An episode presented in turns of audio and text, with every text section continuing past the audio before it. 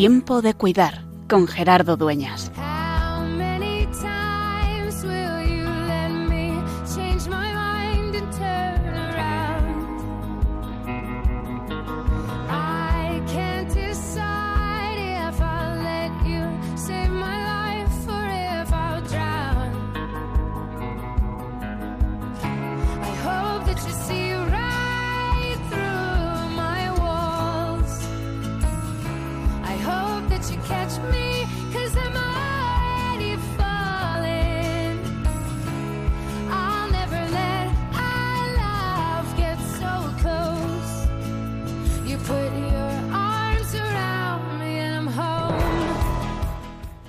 Cabe duda que hay personas que nos están escuchando y que son otras víctimas de padecimientos muchas veces desconocidos. Hemos hablado en otras ocasiones de patologías poco frecuentes, como se suele llamar a veces enfermedades raras, pero hace tiempo se pusieron en contacto con nosotros con tiempo de cuidar, un grupo de personas interesadas en que diéramos difusión a una, bueno, una patología, podemos decir, o no sé, se puede llamar que es el síndrome de electrohipersensibilidad.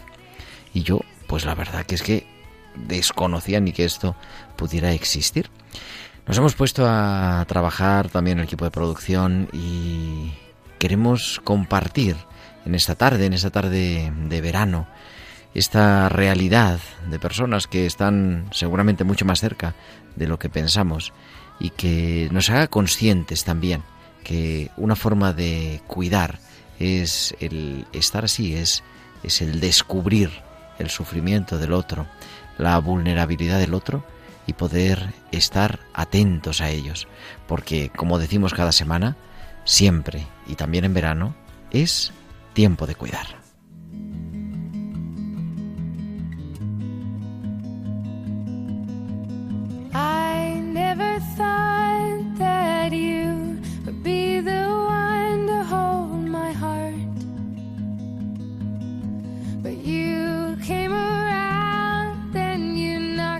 Pues muy buenas tardes, queridos amigos de Radio María. Soy Gerardo Dueñas y como cada tarde, te, cada tarde de martes de 8 a 9 te acompaño en este que es el programa de Pastoral de la Salud de Radio María. Es tiempo de cuidar y te vamos a acompañar hasta las 9 de la noche.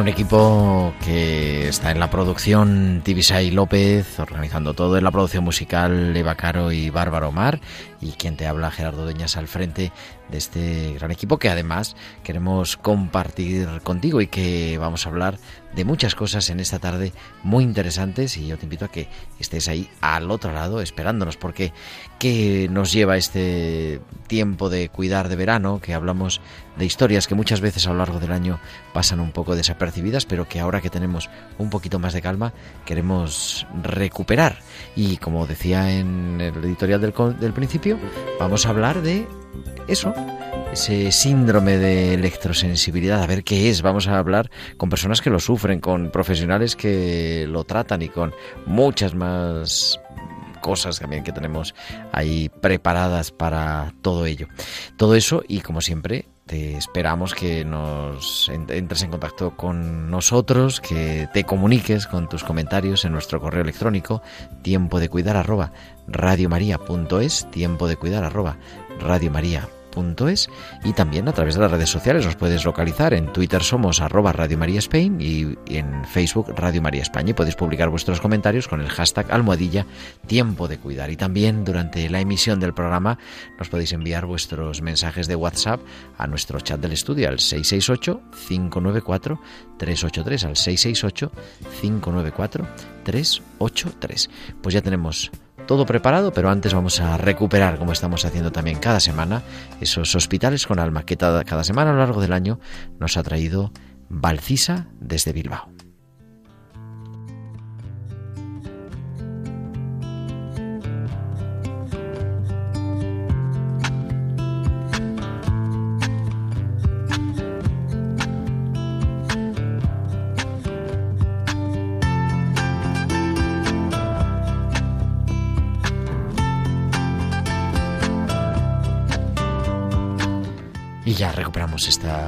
Que nos habla cada...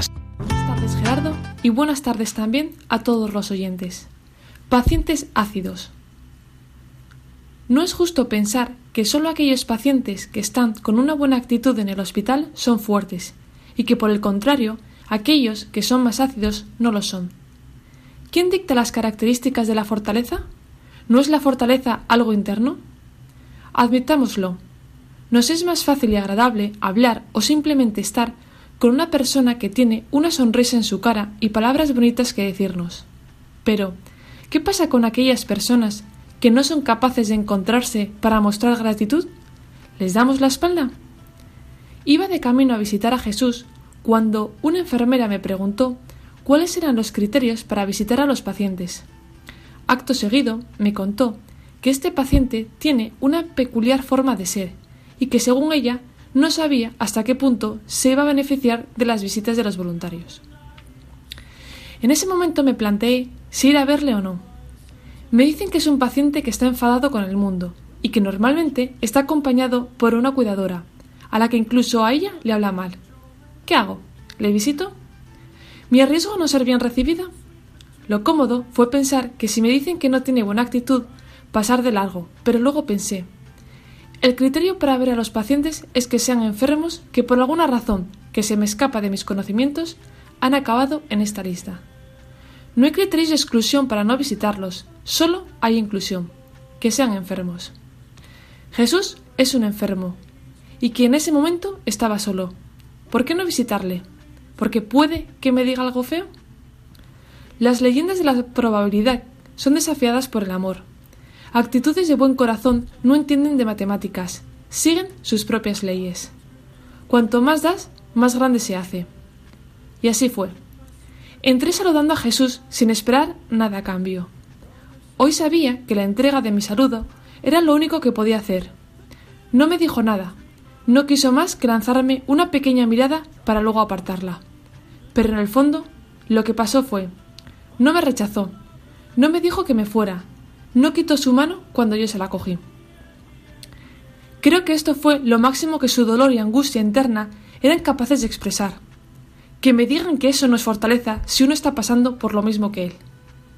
Animo a todos a que no caigamos en la comodidad y seamos nosotros los que hablemos de nuestra fortaleza, en vez de fijarnos en la de los pacientes, para poder ayudarles en su lucha con la enfermedad son estas las situaciones más duras en las que se necesita una mayor fortaleza por parte de todos. Hasta la semana que viene.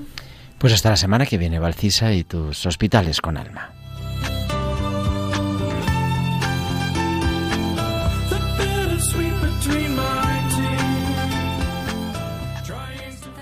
corriendo a buscarte, te diré con los ojos lo mucho que te echo de menos Guardaré en un tarrito todos los abrazos, los besos, para cuando se amarren el alma, la pena y el miedo.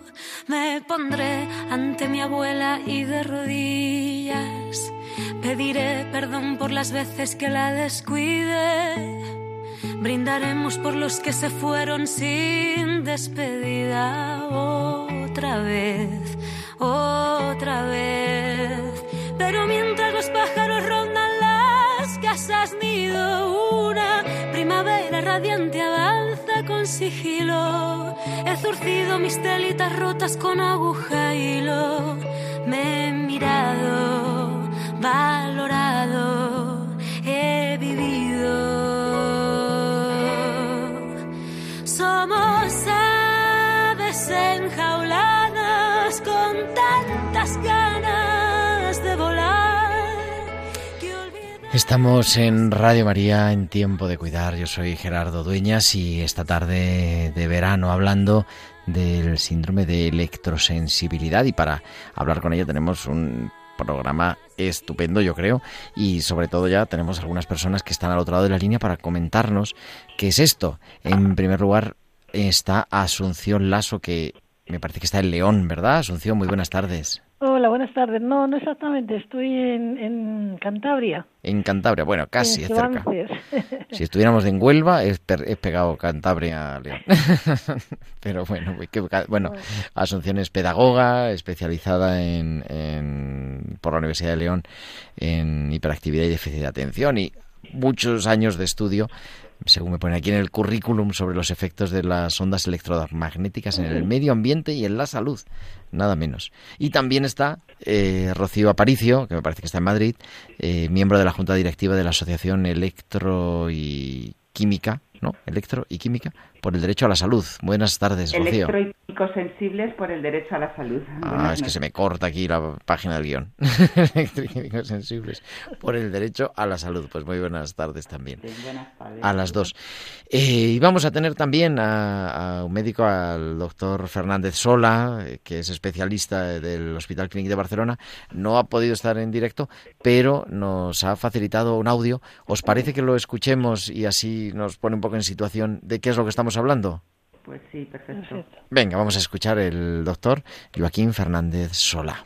En los últimos 10 años estamos viendo muchos pacientes que consultan a todos los niveles del sistema sanitario por enfermedades relacionadas con el medio ambiente y en concreto también por exposiciones a ondas electromagnéticas.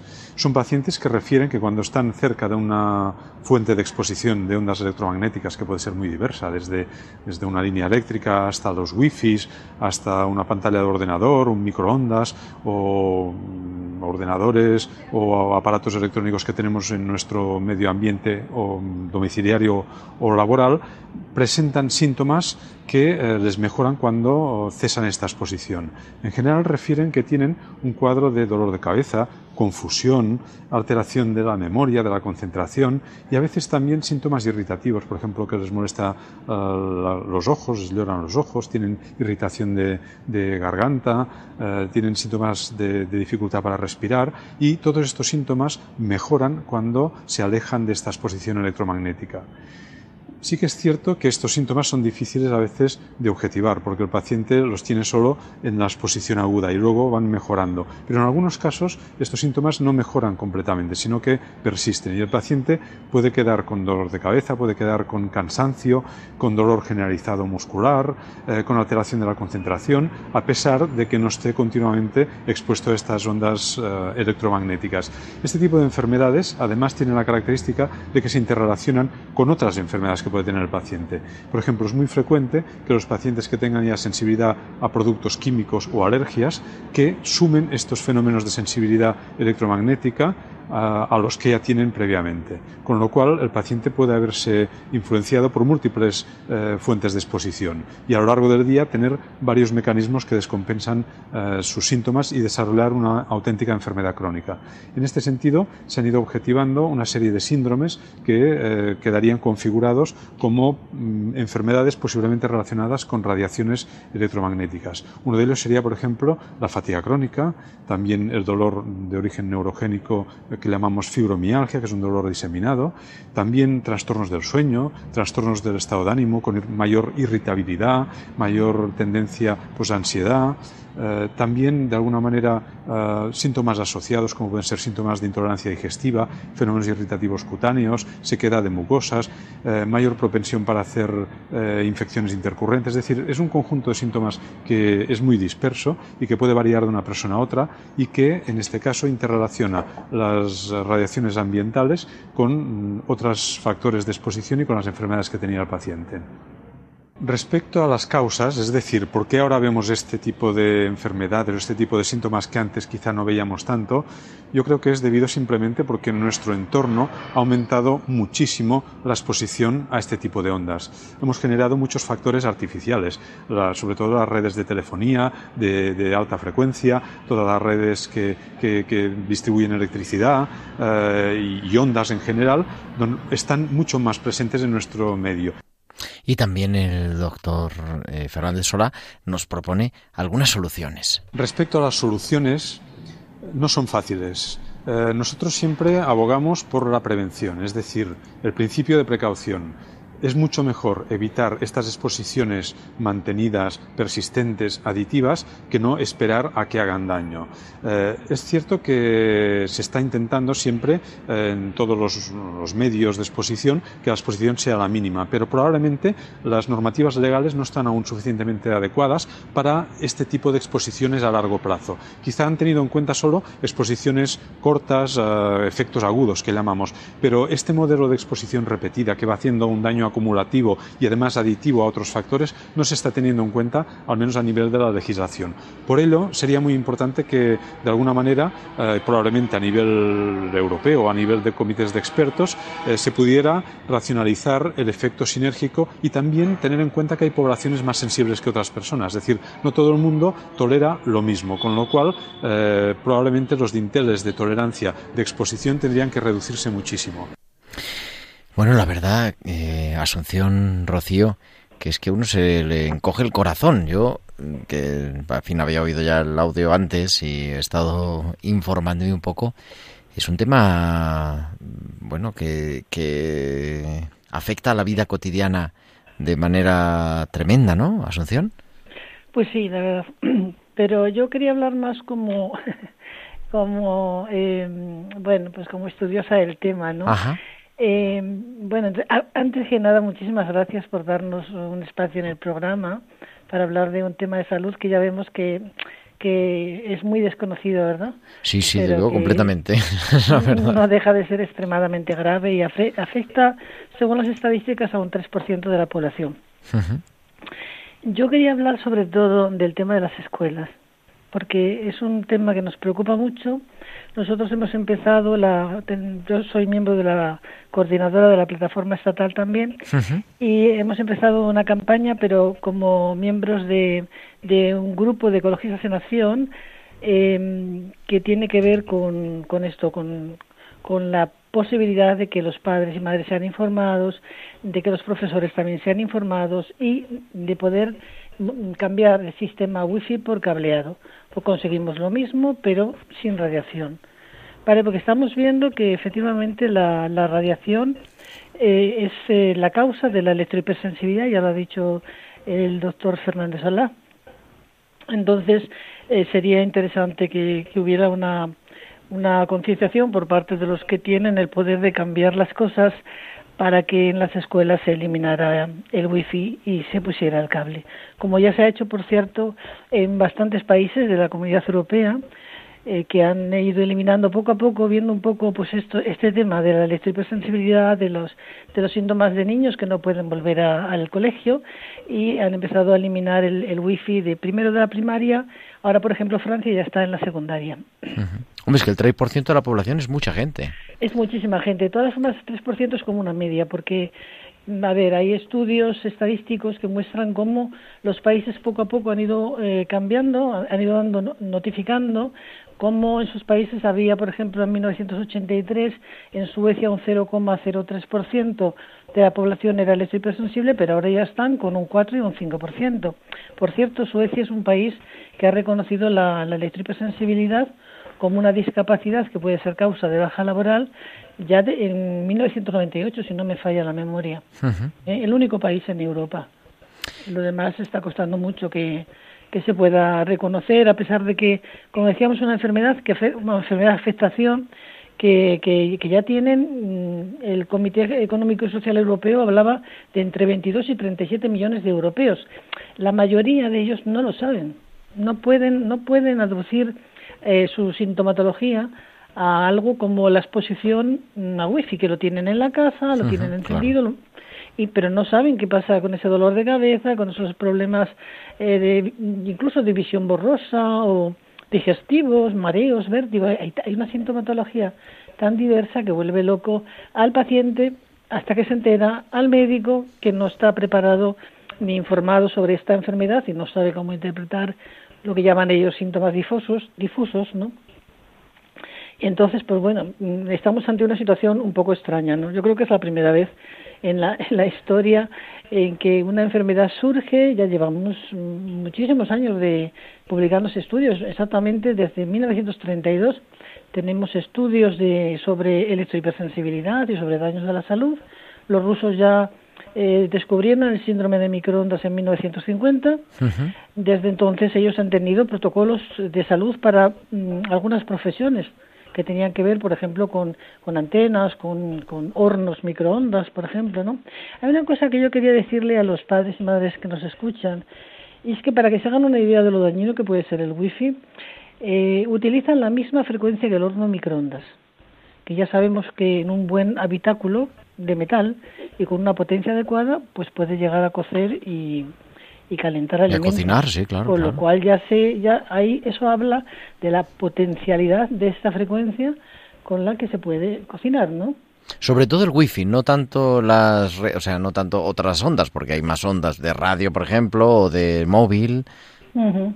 Bueno, eh, en realidad el wifi lo que tiene es que mmm, la gente está muy cerca de la antena. La gente tiene, yo creo que hay un, no, no creo, sé eh, que hay eh, un 68% de la población española, aquí en España, ¿no?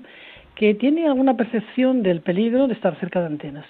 Eso lo sabemos ¿no? porque hay uh -huh. estudios estadísticos y porque nos llama muchísima gente. Sí, la gente también, ¿no? Cuando, eso es, cuando ponen una antena de móvil, exactamente. Porque además, pues, pues notan que, que al cabo de un tiempo, que puede para unos puede ser meses, para otros puede ser años, porque ya sabe usted que la naturaleza de las personas es muy diferente y la reacción en, en unas personas y otras también es muy diferente, ¿no? Pasó, ha pasado con el tabaco y sigue pasando. Hay gente que con poco se enferma, hay gente que, que, que puede fumar y, y, parece que no le pasa nada, ¿no? Claro. Entonces eso siempre nos sorprende, ¿no? Que ante un abuso de algún tóxico haya gente que parece inmune. Pero bueno, eh, mucha gente la verdad es que no puede con ello y, y, con esto pasa absolutamente igual, ¿no? Es una es una situación de la naturaleza de las personas que hace que seas más sensible, más vulnerable o no. Por ejemplo, el tema este de las escuelas que le decía yo a usted, ahí el tema es muy muy importante porque es la primera vez en la historia que el grupo de niños se considera un grupo de riesgo uh -huh. frente a un frente a un tóxico, ¿no? Eh, también las embarazadas, los embriones y los bebés. Esto yo creo que ninguno de nosotros tiene tiene conocimiento de, de algo así en, durante la vida, ¿no? Durante la vida de nuestros padres, algo que afecte a, tanta gente en general, ¿no? Pero eh, evidentemente es como está resultando muy muy difícil que conseguir que las escuelas eh, empiecen a, cambiar el chip, que vean que pueden hacer lo mismo cableando. Cuesta mucho esfuerzo y a veces inútil porque porque los padres a nosotros nos cuentan que no pueden no pueden conseguir nada. Uh -huh. eh, todo lo contrario, con lo que consiguen es eh, que los padres eh, pues pues como que se, se, enfaden, como que los vean como padres que parece que quieren eh, conseguir cambiar el ambiente bueno. Se queda la lata, ¿no? Sí, entonces a veces es muy frustrante, es, es muy ingrato, ¿no? Eh, intentar los padres que intentan luchar, sobre todo padres que hay bastantes que tienen hijos electrohipersensibles y que eso sí que es gravísimo porque esos niños eh, no se pueden explicar, no pueden explicar bien a los padres qué les pasa. Ellos dicen, pues me pasa cuando llego al aula. Qué raro, ¿no? Claro, claro, claro. O me pasa en el salón, que es justamente donde está el, el wifi. Y, todo eso es muy, muy complicado de, de, de poder entender. Es muy complicado para padres a los que no se les ha explicado absolutamente nada, no se les ha dado ningún tipo de información no saben incluso que han perdido el derecho a defender la salud de sus hijos y no saben que sus hijos han perdido el derecho de que se proteja su salud. Porque eh, la inocuidad vende bien.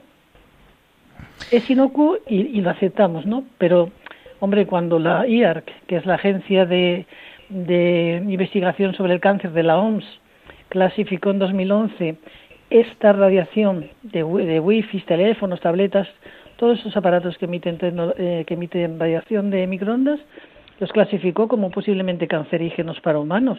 Eso no es ninguna broma, sobre todo cuando sabemos que algunos productos que están en ese tipo son el benceno, la lejía, la gasolina con plomo, las dioxinas. Pero es que las dioxinas no se toman a todas horas, sin embargo, con la exposición a microondas, radiaciones de, de que emite la telefonía móvil, no hay pausa ni para dormir. Así es. Rocío es de miembro, hemos dicho, ¿no? de la Junta Directiva de la Asociación Electro y Químico Sensible por el Derecho a la Salud. Os habéis tenido que asociar, Rocío, entiendo, para, para dar visibilidad a esta realidad que Asunción también nos está comentando. Pues, eh, pues sí, efectivamente, mm, pues eh, eh, desde luego es la única forma que tenemos de poder intentar pues luchar un poco por, pues por, por nuestros derechos, mm, por nuestros los derechos fundamentales de estos pacientes. normalmente es cierto que estas dos enfermedades, como había dicho antes el doctor Solá, suelen aparecer juntas, la electrosensibilidad junto con la sensibilidad química entonces, pues bueno, un poco nuestra función es, intentar representar y dar voz a estas personas y defender pues, eh, pues tanto la salud como los derechos fundamentales y humanos en general de las personas afectadas. Y bueno, pues el derecho a, poder tener espacios libres de, todos estos contaminantes ambientales y mm, para evitar ese aislamiento social al que estamos, al que estamos eh, de una manera impuestos mm, porque eh, mm, porque porque mm, prácticamente eh, todo el ambiente que nos rodea eh, está está contaminado de, este tipo de, de campos electromagnéticos entonces, pues bueno, desde la asociación estamos ahí intentando un poco eh, luchar por, eh, pues por, por, estas personas, ¿no? Por, por, estos derechos fundamentales y aparte, pues promover un poco también eh, información básica, investigación, sensibilizar un poco a la población en general sobre este tipo de enfermedades. Efectivamente, mm, nosotros nos llegan cada día nos llegan eh, personas eh, a la asociación eh, pues pues bueno pues contándonos y pidiéndonos ayuda pues porque llevan años con, con, una serie de sintomatología que, que bueno pues que, no se explicaban y, y, luego pues aparte pues se encuentran eh, por parte por parte de los médicos por parte de la sociedad pues un rechazo eh, pues total y absoluto eh, precisamente una de las cosas que pedimos es em, pues eh, formación formación médica para poder tener una atención em, un poco más más especializada Sí, exactamente. precisamente em, hace dos años el INS sacó una guía de actualización en la valoración de no solamente de la electrosensibilidad, sino también de la fibromialgia, síndrome de fatiga crónica, sensibilidad química, que, mm, suelen ser, como digo, enfermedades que van muy asociadas. Y bueno, en esta guía, eh, pues eh, la verdad es que eh, se supone que, que, se hacían unas revisiones unas revisiones críticas, mm, pero mm, que, que, realmente no estaban avaladas por científicos y por médicos expertos y, realmente esta guía, mm, eh, tal y como la presentaba, que, que, lo podía asociar como a trastornos hematomorfos, nos, nos estaba haciendo eh, muchísimo daño porque era la única, eh, la única vía que tenían tanto los médicos de atención primaria como los médicos evaluadores del INS eh, para atender a, estos enfermos. Entonces, eh, lo que se tuvo que hacer desde las asociaciones, eh, a través de la CONFES, que es una coalición de, asociaciones de estas enfermedades, pues bueno, nos unimos, intentamos pues, pues, pues, pues asociar, o sea, nos reunimos ¿no? con el, con el INS eh, para pues pues de algún modo pues mostrarles nuestro rechazo ¿no? a, esta guía de evaluación y bueno, pues lo que se hizo, bueno, fue, aparte de las protestas, se han elaborado unos contradocumentos que son ya unas guías con una evidencia científica muy contrastada y bueno, pues la verdad es que con toda esta lucha se ha conseguido eh, que ha sido mm, pues es un éxito sin precedentes, se ha conseguido que el INS eh, eh, haya eliminado esta guía de esta guía de, evaluación de estas enfermedades. Y bueno pues a partir de aquí pues se intentará a ver si, si bueno si se puede volver a redactar de nuevo. Nosotros desde la asociación una de las cosas importantes nos estamos quedando sin tiempo, eh, Rocío, la verdad. bueno, pues dos, dos puntuaciones así ya muy concretas. Eh, eh, pedimos, aparte mm, de, o sea, pedimos zonas blancas, zonas libres de contaminación electromagnética para, para, para todos nosotros, porque pues las ciudades están absolutamente contaminadas por todas partes. Y, y, bueno, pues zonas a ser posible, pues a lo mejor en zonas anexas a, zonas, eh, a ciudades o en zonas rurales, pero zonas que estén libres de contaminación electromagnética. Por otro lado, pues que, que, la, que, el, que el gobierno, ¿no? Eh, que, cumplan una serie de, de resoluciones que se han firmado eh, a, nivel, a nivel europeo y a nivel nacional, eh, como por ejemplo, mm, esto te lo digo en dos segundos, por ejemplo, la resolución 1815 del Consejo de Europa, que habla sobre los peligros potenciales de los campos electromagnéticos y sus efectos sobre el medio ambiente, en las que eh, exactamente dice prestar especial atención a las personas electrosensibles afectadas de un síndrome de intolerancia a los campos electromagnéticos y la adopción de medidas especiales para protegerlos, incluido creación de zonas blancas no cubiertas eh, por paredes inalámbricas, desarrollar campañas de información para profesores, padres y menores para eh, alertar de los riesgos de los móviles y eh, otra, dar, por ejemplo, preferencia a las conexiones por cable y regular la utilización de los móviles. O sea, esto está esto esto es una resolución del Parlamento del Consejo de Europa y otra resolución del Parlamento Europeo de 2009 donde dice exactamente eh, se pide a los Estados miembros que sigan el ejemplo de Suecia, eh, eh, que ha reconocido la, discapacidad, con el fin de garantizar la protección adecuada y la igualdad de oportunidades de las personas que lo sufren. Esto en España, no lo está cumpliendo, no lo está cumpliendo y pedimos que se tenga en cuenta. Aparte hay llamamientos internacionales de científicos, hay unos cuantos a lo largo en los últimos años eh, pidiendo eh, que se regule eh, esta contaminación electromagnética, pidiendo que no se que no que no se que se lleve a cabo el 5G y alertando de todos estos peligros potenciales para la salud tanto en las personas electrosensibles como en el resto de la población. Entonces, pues bueno, pues no, pues con ello nos quedamos también, ¿verdad? El, fin, el recoger esta realidad y si os parece vamos a dar paso, porque yo creo que es importante también escuchar a las personas que, que, están sufriendo esto, que nos, el testimonio, ¿verdad? De, ellos. Ah, pero bueno, yo os quería agradecer a las dos, a Asunción Lasso, a Rocío Aparicio, el habernos abierto un poco los ojos a esta realidad, habernos compartido y también la radio como, como servicio público. Solamente una cosita que te quería comentar y es em, el conflicto de intereses que hay detrás de todo esto.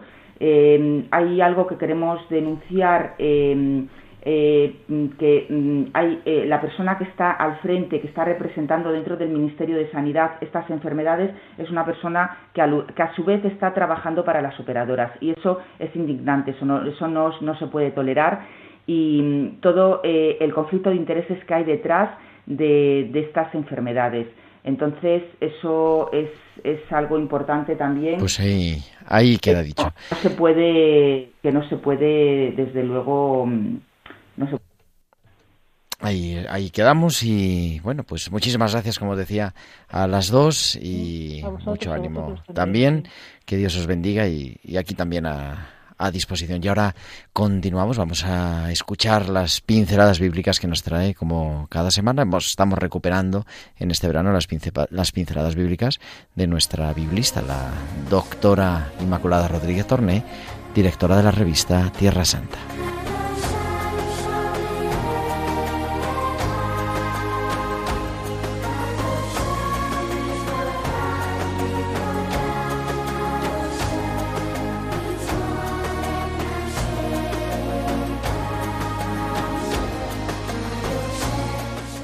Buenas tardes, querido Gerardo y queridos oyentes de Tiempo de Cuidar.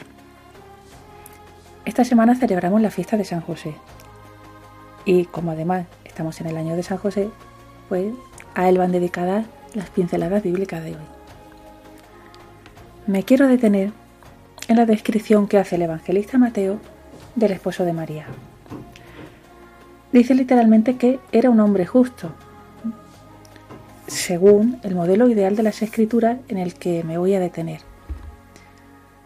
En el Antiguo Testamento la palabra que define una persona lograda, plena, es la palabra justa, el adjetivo justo. Nosotros a esa persona quizás la llamaríamos santa, pero en la Biblia el concepto de santidad se expresaba con la palabra justicia. Es decir, una persona santa es la que da lo que le corresponde por justicia a Dios, a los demás y a uno mismo, teniendo en cuenta toda la carga profética que tiene la búsqueda de la justicia en la Biblia. Por lo que sabemos de los evangelios, José era un hombre justo, leal, noble, compasivo y obediente a la voluntad de Dios. José es capaz de cambiar de planes a pesar del que dirán, cuando descubre que el querer de Dios es otro, cuando se le revelan los planes de Dios.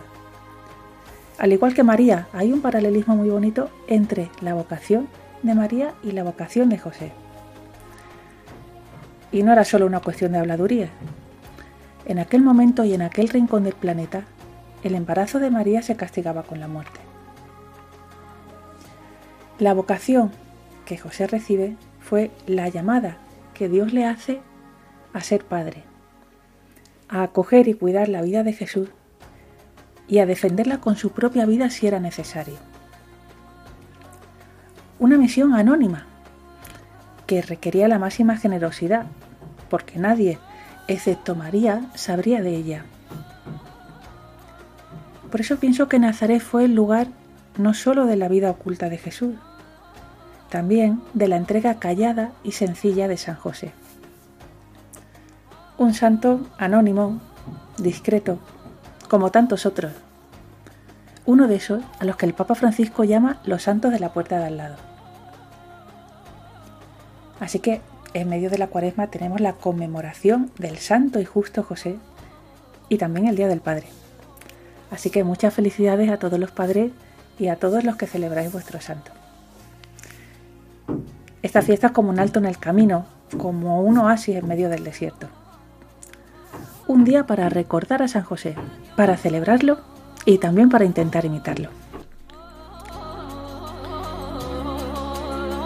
Pues son esas pinceladas que recuperábamos la semana de San José, pero que estamos en este verano recuperando, ¿verdad? Porque además continuamos en el año de San José y nos recuerda la importancia del justo, del Padre adoptivo de Jesús en este año de San José, al que ponemos también todos nuestros enfermos, todo aquello que llevamos en nuestro corazón.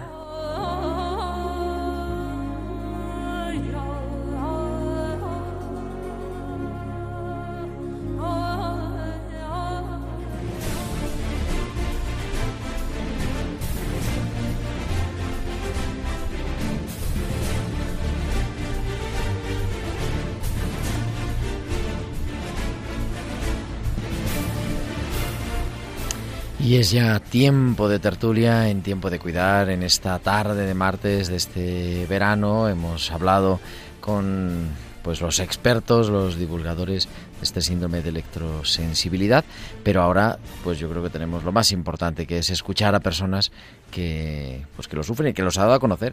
Entre ellas está Asunción. Asunción, muy buenas tardes, que Asunción ha sido la que nos ha puesto en marcha a todos. buenas tardes. Y también está eh, otra persona que también eh, está afectada por esta patología, que es Manuela. Muy buenas tardes, Manuela. Hola, buenas tardes. Bueno, yo me he quedado un poco así, decía, con los pelos de punta de todo lo que sucede. Es verdad que también, bueno, con complicaciones políticas, económicas, que, que somos difíciles de captar así de primeras. Pero yo quería escucharos a vosotras, que cómo se vive esto, cuál es el proceso, no sé. Somos todo oídos, yo quiero escucharos.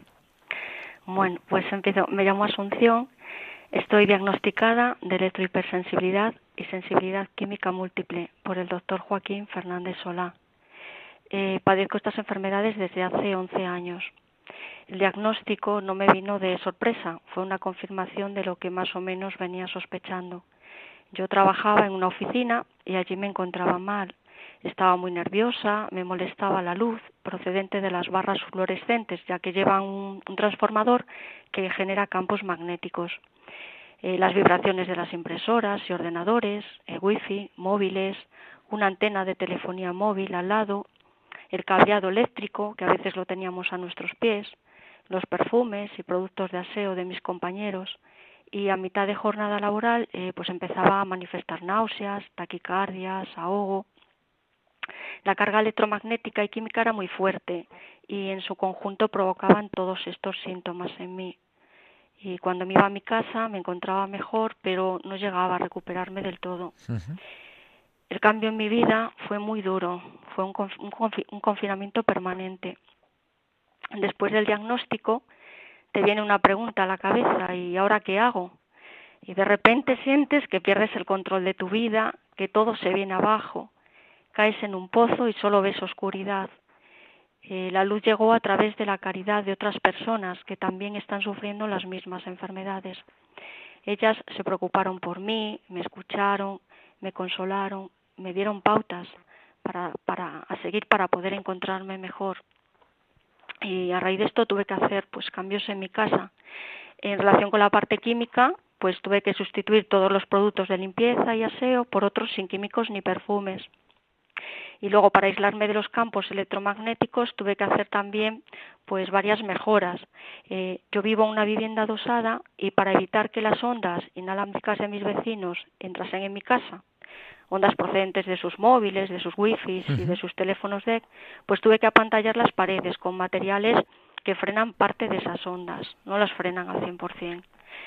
Y a raíz del cambio también del contador de la luz por los nuevos contadores inteligentes, tuve que modificar toda la instalación eléctrica de mi casa por cables apantallados, porque esos contadores llevan un sistema que se llama PLC, que lo que hace es introducirte en tu casa más electricidad, electricidad sucia le llaman. Eh, con esta enfermedad tampoco puedo utilizar medios de transporte públicos, solo puedo viajar en mi coche y tuve que cambiarlo porque el concesionario no quiso desconectar el sistema de llamada de emergencia, ECOL, bueno, es un sistema de geolocalización y llamada automática a una centralita en caso de accidente. Y este sistema genera ondas inalámbricas y cuando yo viajaba en mi coche, pues me ahogaba y, y sufría taquicardias también. Entonces, cuanto más expuesta estoy a estas ondas, pues tengo además también pues dolor articular y fatiga y por ejemplo pues eh, esto desaparece cuando voy a la montaña. Allí la verdad que me encuentro fenomenal y, desaparecen todos estos síntomas. Efectivamente. Eh, en alta mar supongo no bueno en alta mar también habrá bueno en el mar depende depende porque allí también hay antenas y, hay gente y hay de todo no pero sobre todo en la montaña. Eh, para protegerme de los químicos ambientales tengo que utilizar mascarilla tengo que comer comida ecológica tomar muchos suplementos y cuando salgo a la calle, para evitar que me dañen las ondas inalámbricas, tengo que utilizar una ropa especial que me protege, pero aún así tengo que distanciarme de la gente porque por sus móviles, porque esta ropa no, no te protege al 100%, entonces empiezo a manifestar esos síntomas y empiezo a ahogarme. Entonces, todo lo mencionado anteriormente es muy caro y no disponemos de ayudas económicas. la mayor parte de nosotros no podemos trabajar ni tan siquiera salir de casa. A pesar de las mejoras que hice en mi, en mi domicilio, pues muchas veces me encuentro mal porque mi sensibilidad ha seguido en aumento y, y claro, ya no tolero las, las ondas que siguen entrando. Entonces, en estos momentos estoy buscando otra vivienda, pero no es muy difícil encontrarla porque porque está ya todos las ondas cubren ya todos los espacios, sí, tanto la vida como rurales. Claro, Pues sí, es dificilísimo. Llevo dos años buscando y nada.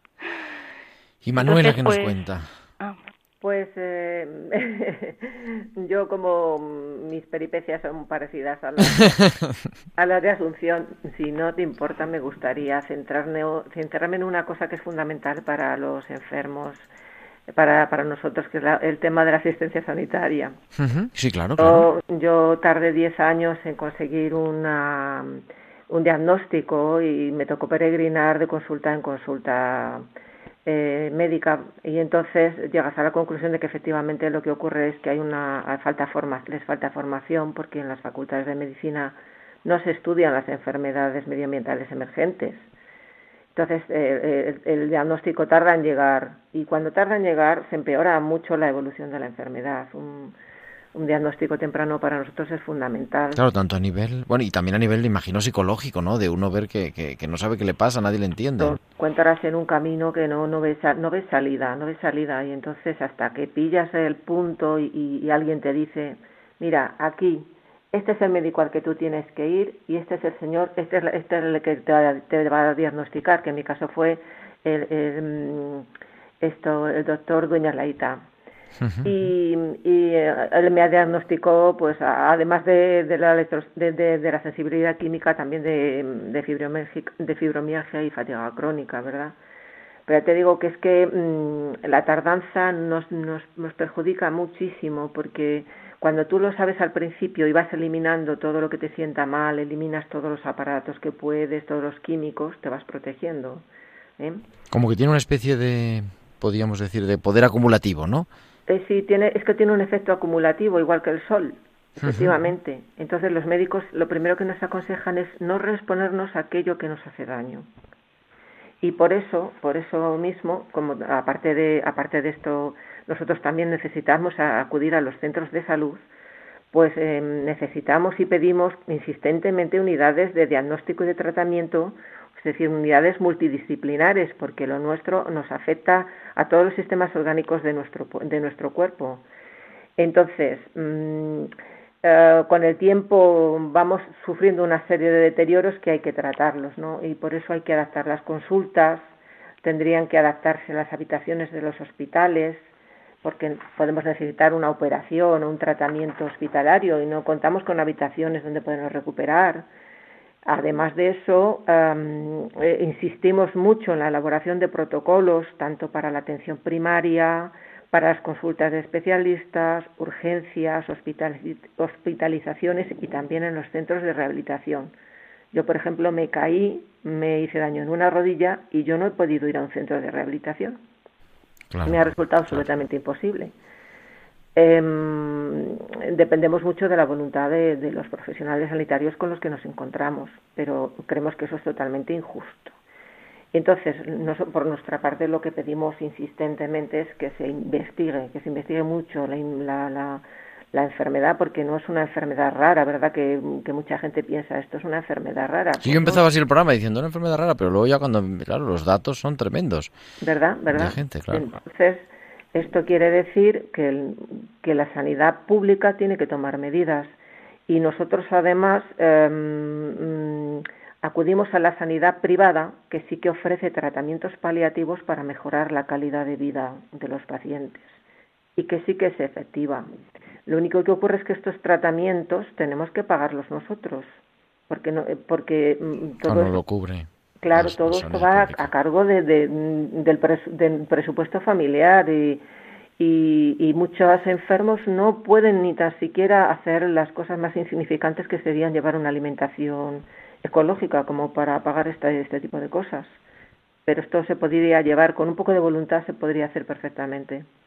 Eso sí que se implementara a nivel nacional, porque el tema de las eh, competencias a nivel autonómico también nos crea muchas eh, diferencias entre unos lugares y otros y además necesitamos zonas blancas como, como, como, como respirar. O sea, zonas que estén protegidas de todo tipo de contaminación química y electromagnética, con un mm, eh, compromiso por parte de las administraciones de que se van a respetar esas zonas para que pudiéramos vivir, ah, para que pudiéramos relacionarnos, porque tenemos eh, muy poca muy poca relación social y además para que muchas personas pudieran incluso trabajar en esos lugares que estén protegidos. Uy, nos estamos, la verdad, nos, me parece interesantísimo, pero nos quedamos sin tiempo. Creo que tenemos un testimonio que ha escrito Rosa, sí. pero es que nos quedan dos minutos y tenemos ahí una persona que lo tiene preparado. Yo, la podemos escuchar. Buenas noches. Hola, buenas bueno, Vamos, buenas tardes, pero en fin, que es Rosa, pero no es Rosa, pero es Rosa la que habla, así que te escuchamos. voy a intentar porque el texto es un poco extenso, eh, pero voy a Pues un trocito por lo menos, porque nos queda minuto y medio de programa. Hablo en nombre de Rosa. Soy Rosa, electrohipersensible, madre de dos hijos de 12 y 16 años que también son electrohipersensibles y os quiero contar brevemente la historia de nuestra familia. Todo empezó conmigo con infecciones recurrentes, agotamientos extremos, dolores articulares, musculares, pérdida de memoria, atención, irritabilidad, insomnio. Fue la época en que comenzó a verse los teléfonos inteligentes, los smartphones Después de visitar a varios médicos, finalmente eh, con un especialista en medicina ambiental eh, me diagnosticó de la enfermedad, hipersensibilidad y también mm, de contaminación química. Entonces tenía que evitar cualquier tipo de exposición a radiaciones electromagnéticas eh, y a mm, transformadores eléctricos, eh, radiaciones electromagnéticas de alta intensidad producida por móviles, teléfonos inalámbricos, teléfonos de telefonía móvil, etcétera. Debido a esta problemática tuvimos que dejar nuestra casa, irnos a vivir a otro lugar, tuvimos que dejar trabajo, amigos, aficiones, colegios y buscar un lugar limpio donde poder vivir. Estuvimos un tiempo viviendo en la zona de los Pirineos, pero debido a la llegada del 3G y posteriormente el 4G, eh, el ritmo de recuperación que teníamos en el lugar que habíamos encontrado cada vez duraba menos y nos obligó a, cambiar de lugar. Eh, llegamos a Cantabria, donde encontramos un sitio más aislado, pero tuvimos que empezar de nuevo de cero, dejando detrás otra vez trabajo, amigos, bueno, el trabajo de mi marido, porque yo era imposible que pudiera trabajar.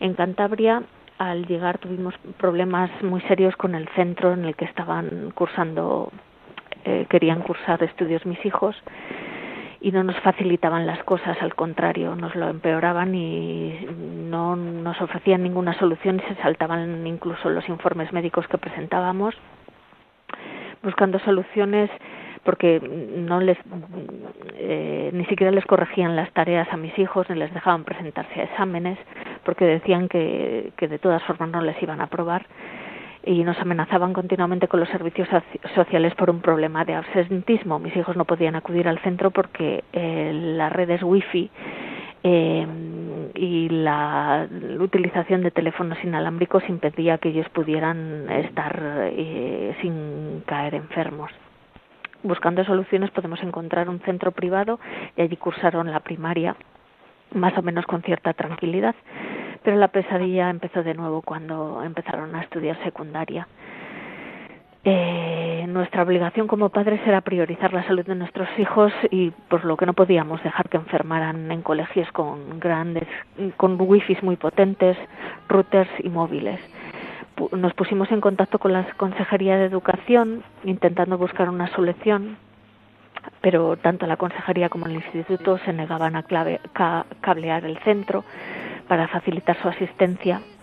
Nos ponían un horario imposible de cumplir eh, para que mi hijo pudiera acudir a secundaria Incluso nos, nos facilitaron un profesor para casa que se negó a volver a nuestra casa porque decía que le pillaba muy lejos de su residencia y que además tenía que transitar por un camino sin asfaltar. Vivimos en una casa que está separada de, de centros mm, núcleos mm, habitados por evitar las antenas de telefonía. Rosa, nos, la verdad, nos quedamos sin tiempo porque ya sabes cómo es la radio, pero yo creo que nos hacemos la idea perfectamente de, cuál es la situación. Yo agradeceros a las tres, agradeceros a, Ascensión, de manera especial, además que nos ha, Asunción, que nos ha puesto en el camino, a Manuela, a Rosa, a la voz de Rosa.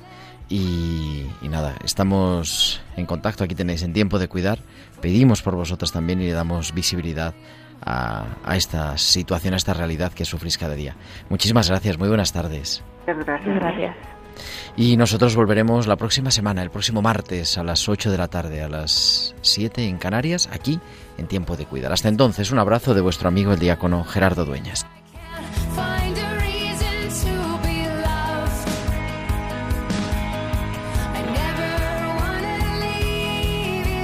Han escuchado Tiempo de Cuidar con Gerardo Dueñas.